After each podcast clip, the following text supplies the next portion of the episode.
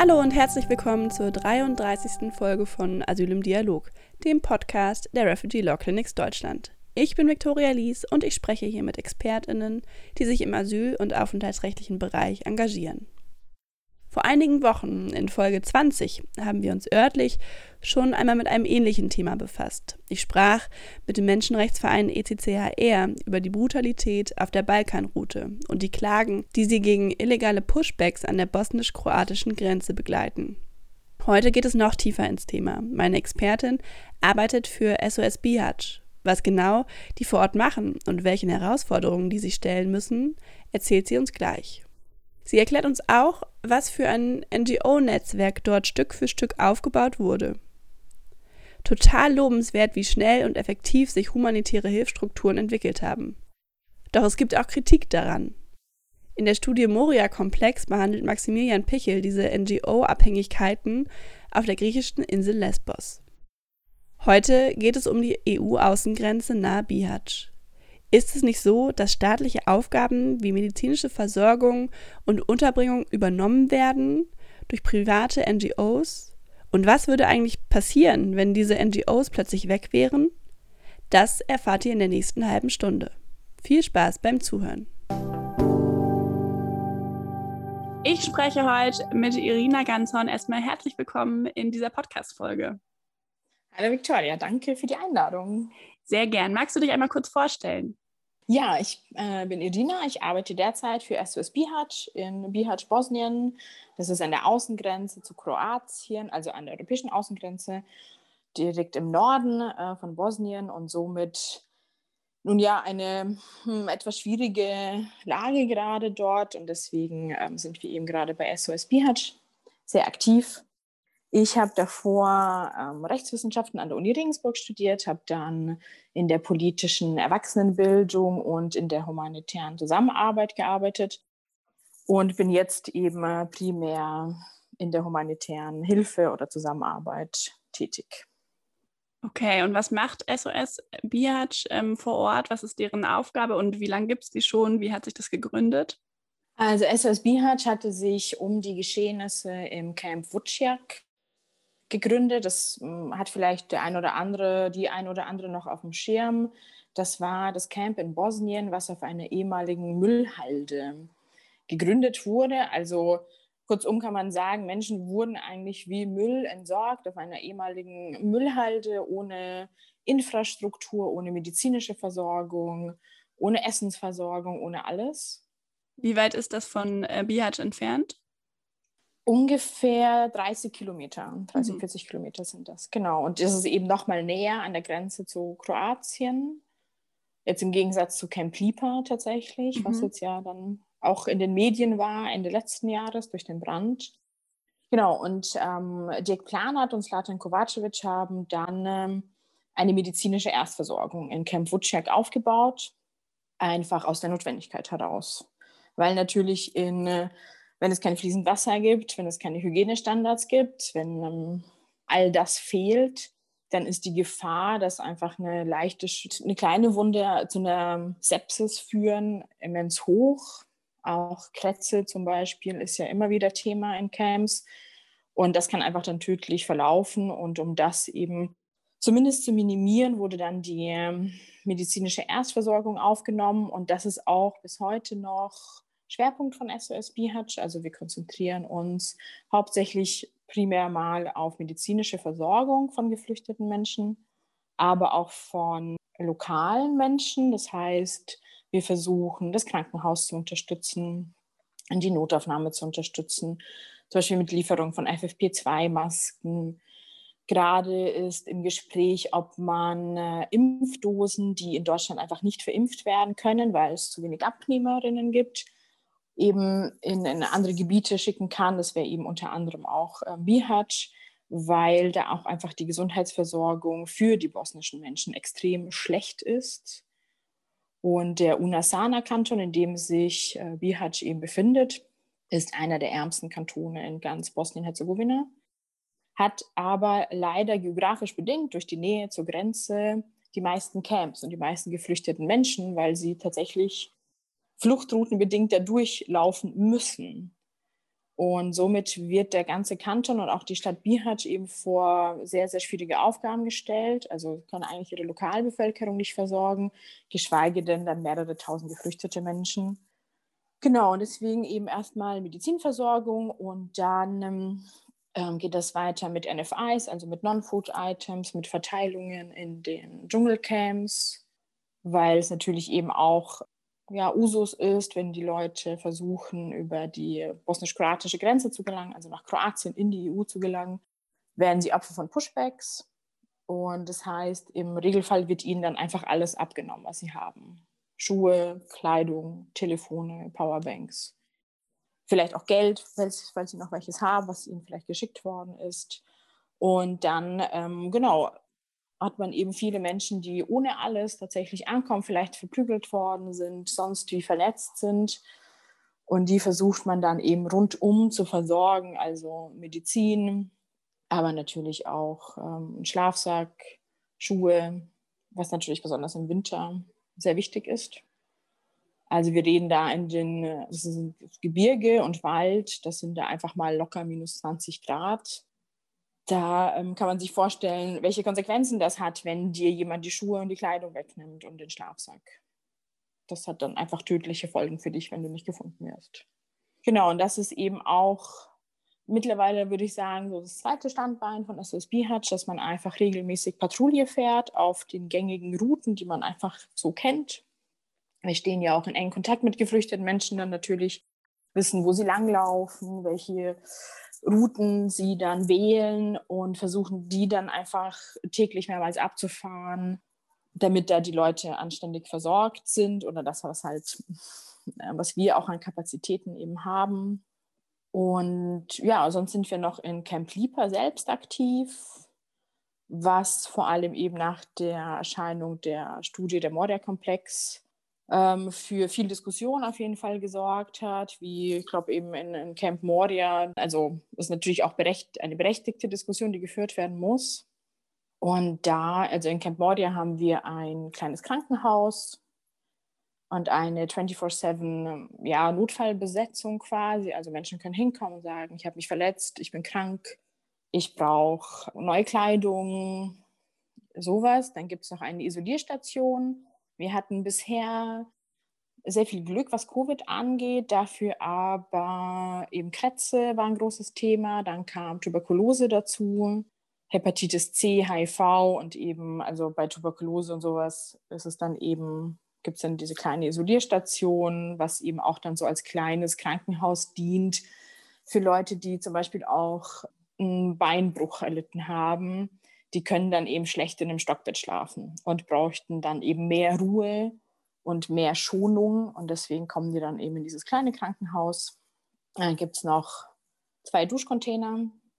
Genau, das ist wie so eine kleine, ein Mini-Krankenhaus und man versucht dann eben das, was man leisten kann. Wir sind ja natürlich dann auch abhängig von, von Sachspenden, von finanziellen Spenden ja, und dann versucht man eben das Beste so draus zu machen und eine halbwegs menschenwürdige Versorgung der Menschen sicherzustellen. Mhm.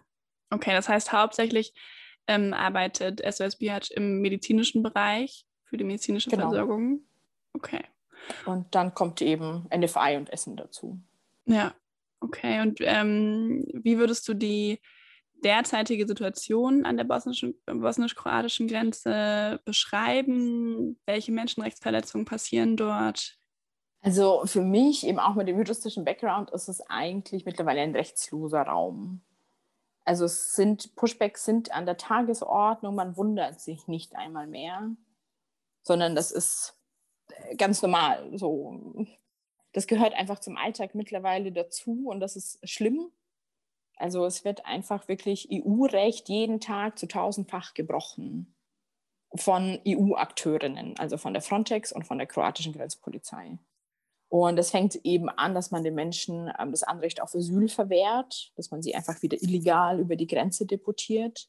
Das machen aber nicht nur, wie es dann gerne gelabelt wird, die Kroaten, die dann eben die bösen Kroaten sind, sondern es gibt Kettenpushbacks bis aus Österreich, hm. Wir haben immer wieder Gruppen, die wochenlang einfach nicht erreichbar sind, zum Beispiel. also per Telefon und per WhatsApp und dann auf einmal wieder auftauchen, wenn man sie dann fragt, ähm, was ist passiert, wo wart ihr so lange, warum seid ihr wieder in Bihat oder in Lipa? Sagen sie, wir waren in Österreich, wir waren in Italien und sind über Ländergrenzen hinweg bis nach Bosnien deportiert worden.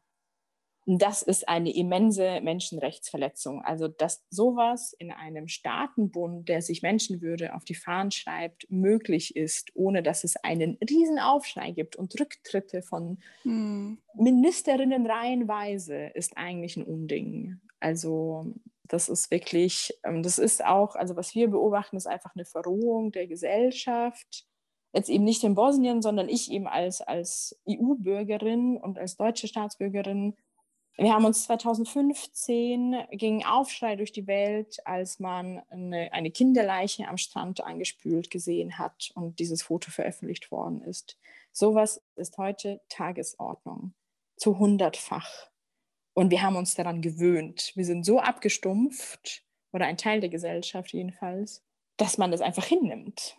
Und auch das, was jetzt in Afghanistan passiert seit Sonntag.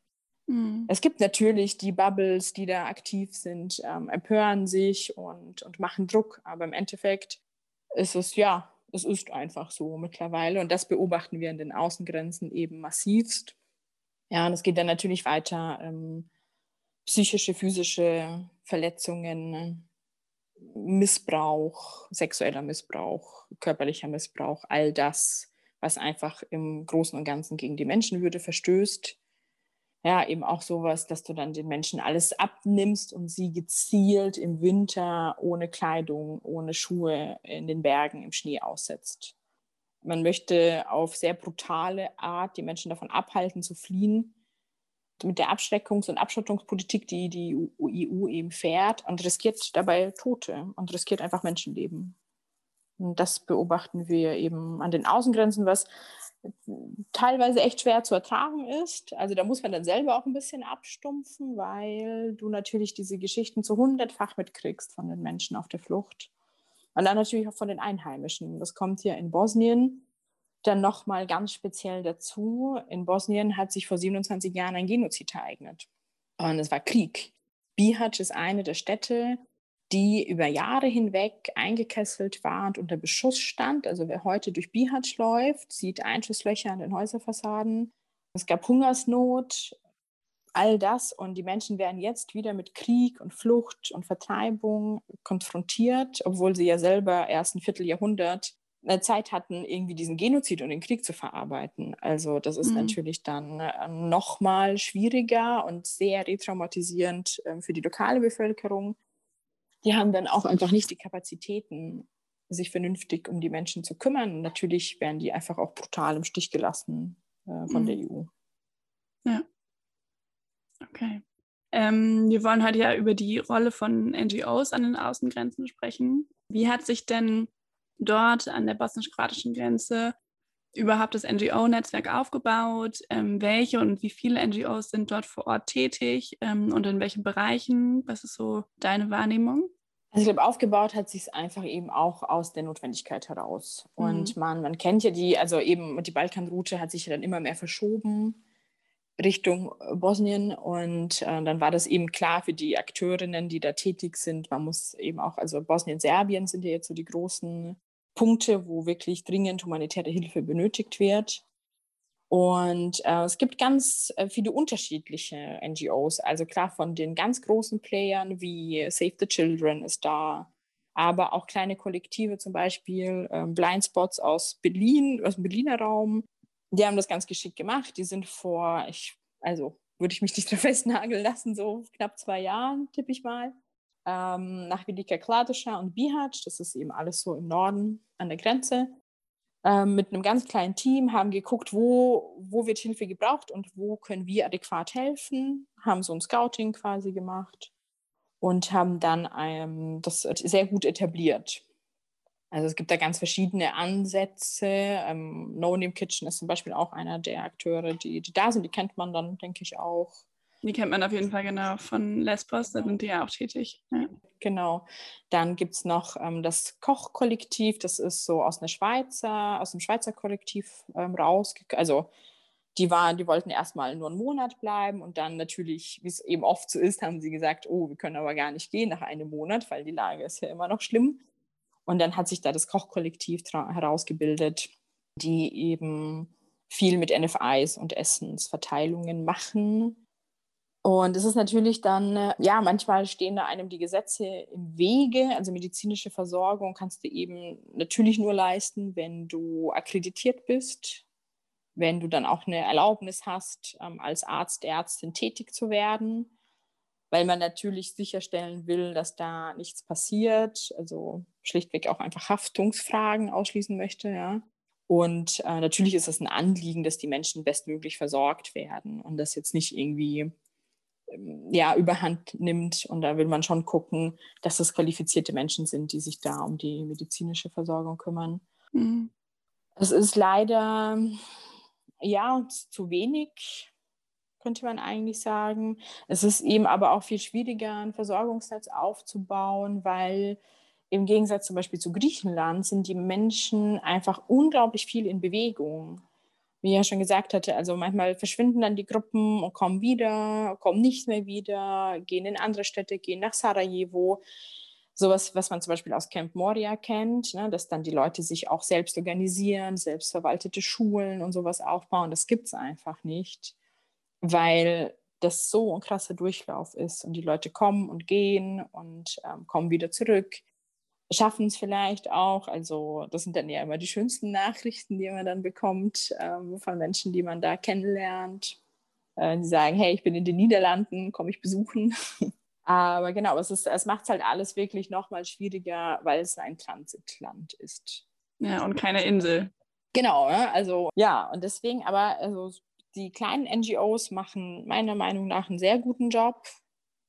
Und natürlich die, die Kritik an den großen NGOs ist bekannt. Es ist wahnsinnig schwerfällig teilweise, sehr bürokratisch. Und ähm, das passt dann einfach, da passen dann die Lebensrealitäten nicht zusammen. Ne? Mhm. Wenn du sagst, wenn die Leute eben so viel in Bewegung sind, aber deine, äh, die irgendwelche größeren Organisationen von Haus aus ein bisschen bürokratischer und statischer sind, dann wird es da schwer zusammenzukommen tatsächlich mhm. und irgendwie eine Form von Hilfe anzubieten, die dann äh, nützlich ist und eben auch von den großen NGOs machbar ist. Ja. Und wie hast du das Gefühl, nimmt die bosnische Bevölkerung euch wahr? Also ich weiß das von einer griechischen Insel, dass da es eher so war, dass die ähm, Bevölkerung auf den Inseln ähm, ja so ein bisschen den NGOs nicht so gut gesonnen waren ja, mal so, mal so. Es kommt immer drauf an. Ähm, tatsächlich, ähm, es ist halt eben was, was äh, auch auf den griechischen Inseln eine Rolle spielt, in Bosnien genauso eine Rolle spielt, ist einfach die Armut und die mangelnde Infrastruktur der Locals. Wenn du selber bitte arm bist und dann merkst, da kommen NGOs und helfen aber nur geflüchteten Menschen, mhm. dann wäre meine Laune ehrlich gesagt auch nicht so gut. Das ist auch wirklich ein ganz, ganz großer Kritikpunkt und der besteht ja nicht erst ähm, seit Moria oder seit Lipa an humanitärer Arbeit und Entwicklungszusammenarbeit, mhm. sondern seit über 20 Jahren, dass man eben auch die Locals an, also mit einbinden muss in die Hilfe, also das Prinzip der Localization, ja, dass eben NGOs von Locals geführt werden soll, aber man muss eben auch schauen, was sind denn die Bedürfnisse der Lokalbevölkerung. Und daher kommen auch die Spannungen. Also es ähm, gab massive Spannungen in, in Bihać vor allem auch, weil es ein Camp in der Innenstadt gab. Und das sollte nur eben laut EU temporär genutzt werden für maximal drei Monate. Und auf einmal war es über ein Jahr. Jetzt muss man sich vorstellen, Bihać hat ähm, offiziell 56.000 Einwohner, wovon vermutlich mindestens ein Viertel im Ausland ist zum Arbeiten. Also sind nicht so viele Menschen in dieser Stadt. Und auf einmal sind mitten in der Innenstadt 2000 Menschen. Würde ich mal wirklich behaupten, würde in Deutschland auch zu massivsten Spannungen führen.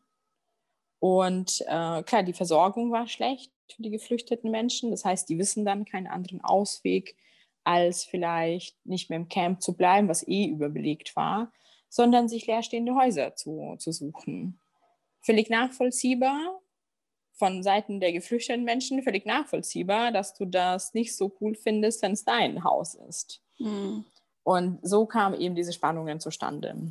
Im Endeffekt hat, also für SOS Bihat gesprochen jetzt, wir haben ein sehr gutes Standing, würde ich jetzt mal so sagen, in der Gesellschaft, weil wir eben auch, wie gesagt, viel ähm, versuchen, das örtliche Krankenhaus, Kinderheime und solche Einrichtungen zu unterstützen. Viel auch darüber berichten. Also vor allem eben wir als ausländische Volunteers oder Mitarbeitende versuchen dann schon auch das dann in Deutschland und Österreich und Schweiz und so zu erklären. Warum spenden wir denn jetzt 10.000 FFP2-Masken an das Krankenhaus? Mhm. Warum brauchen die einen Behandlungscontainer? Äh, warum brauchen die vielleicht finanzielle Unterstützung und so weiter? Aber es ist natürlich, klar hast du überall rechte Gruppierungen und ähm, das ist nicht, nicht auszuschließen. Und es war eben leider auch so, dass zum Beispiel AfD-Politiker in Bihać zu Besuch waren, was natürlich ein Unding ist. Ja, also mhm. mal. Und dann eben auch noch die vom ganz rechts, rechts Außenflügel. Äh, ja. Was genau wollten die da?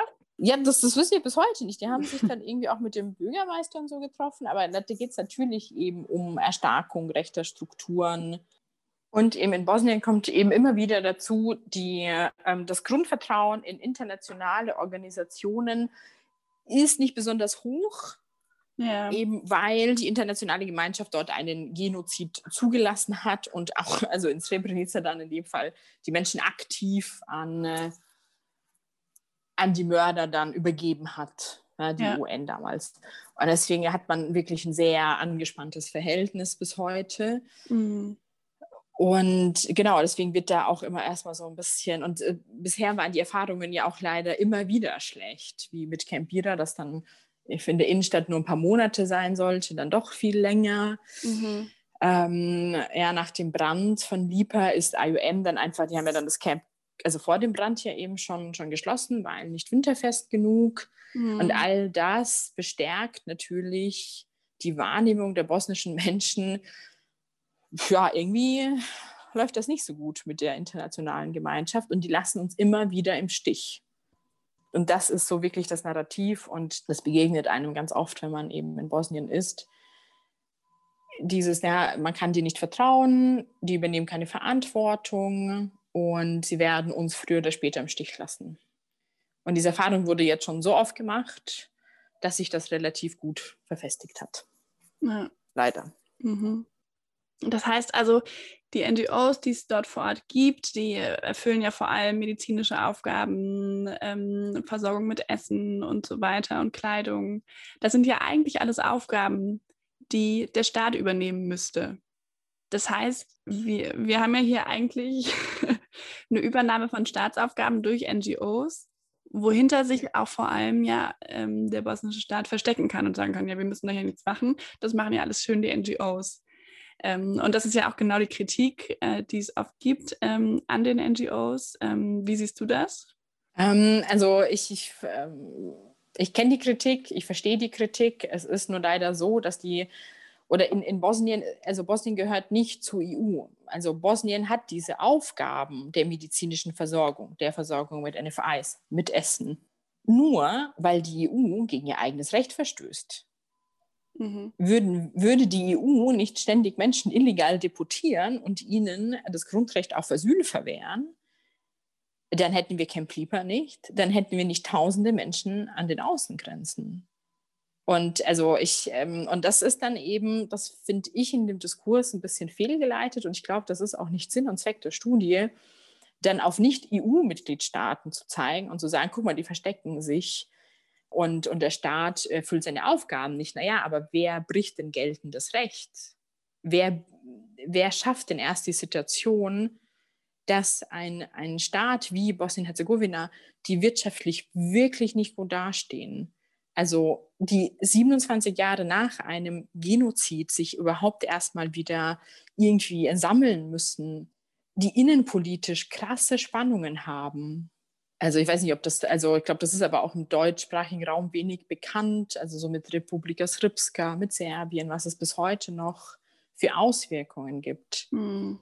Äh, wie kurz das immer ist, dass da wirklich wieder Aufstände ausbrechen, dass es wirklich auch zu gewaltvollen Auseinandersetzungen kommt, wie jetzt mit dem neuen ähm, Gesetz bezüglich Genozidleugnung. Das ist ein bisschen aus meiner Sicht tatsächlich falsch, äh, dann eben den bosnischen Staat als den Bösewicht hinzustellen, mhm. sondern da müsste man eben schon ein bisschen genauer hingucken. Und wer setzt, also in dem Fall, wer überhaupt die Kausalkette in Gang setzt, dass die Menschen an den Außengrenzen feststecken und ausharren müssen, dazu gezwungen werden. Und das ist nicht der bosnische Staat, sondern das ist die EU. Ja. Und ich verstehe, in, also innerhalb der EU, klar, ist die Kritik auch wirklich mehr als berechtigt. Wir sind ein riesiger Staatenbund. Wir sind, also vor allem Deutschland, mit das reichste Land dieser Welt. Und trotzdem kriegen wir das nicht hin, diese Aufgaben vom Staat zu über, also übernehmen zu lassen und vernünftig ausführen zu lassen. Und, und trotz, äh, das ist, also das ist ja dann eigentlich, wo man ansetzen müsste und sagt, naja, warum schaffen es dann irgendwie die reichsten Länder der Welt nicht, mhm. Die genügend Kapazitäten und Ressourcen hätten, Menschen aufzunehmen? Wieso schaffen die es nicht, eine menschenwürdige Versorgung herzustellen? Warum passieren wirklich schlimmste Menschenrechtsverletzungen auf den griechischen Inseln innerhalb der EU. Wie kann das sein? Und ich glaube, das ist auch Sinn und Zweck dieser Studie, da erstmal innerhalb der EU zu gucken, uh Leute, was ist denn da los?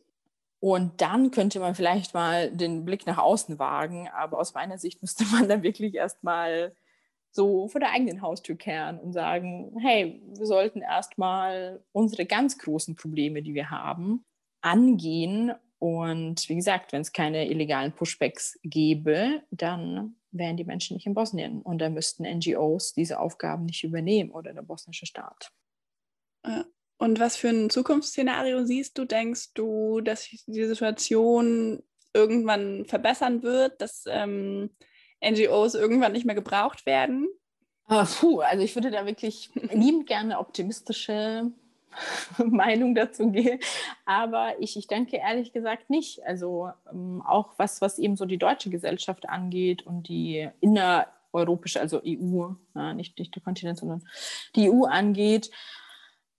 Wir warten immer noch auf die gesamteuropäische Lösung für die Menschen auf den griechischen Inseln. Da warten wir, glaube ich, seit 2015 drauf. Und ähm, ja, irgendwie also es ist ja, irgend, wenn man sich das so anschaut, ähm, was zum Beispiel auch nach dem Brand von Wardia passiert ist, wie damit umgegangen worden ist, ist eigentlich relativ, wenn man das nüchtern betrachtet, und das sollte man in dem Fall meiner Meinung nach, mhm. ist das ja eher eine Verschlechterung, die sich abzeichnet. Auch jetzt die Geschehnisse in Afghanistan, also wie schafft man es seit, äh, man ist da 20 Jahre lang und dann schafft man es nicht, ein Konzept auszuarbeiten, wie man lokale Mitarbeiterinnen evakuiert.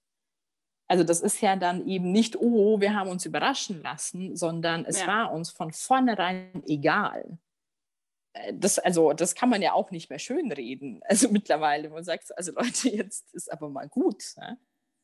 Und jetzt tun alle überrascht, alle Verantwortlichen und sagen, oh ja, uh, und wussten wir gar nicht so. Leute, ihr wart 20 Jahre in dem Land. Also entweder habt ihr da einen richtig schlechten Job gemacht, wenn ihr so schlecht informiert seid, oder ihr wusstet es und es war euch schlichtweg egal. Ihr riskiert Menschenleben und es interessiert euch nicht. Und ähm, das ist eben so die große Befürchtung. Also es ist gar nicht so, es wird ja dann mhm. immer oft von, von Werteverfall und so gesprochen.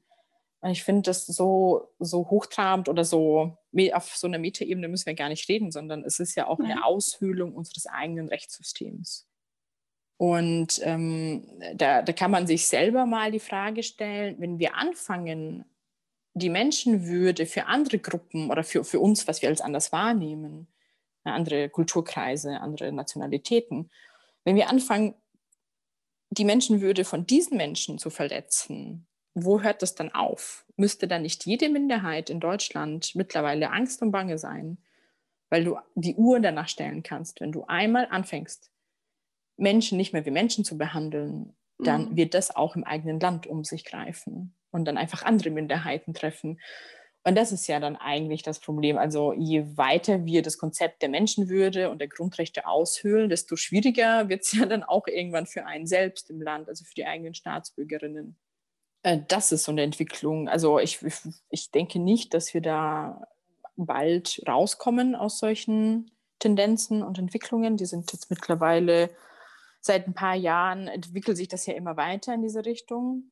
Und somit werden zivilgesellschaftliche Akteurinnen ja immer gebraucht werden, um das aufzufangen.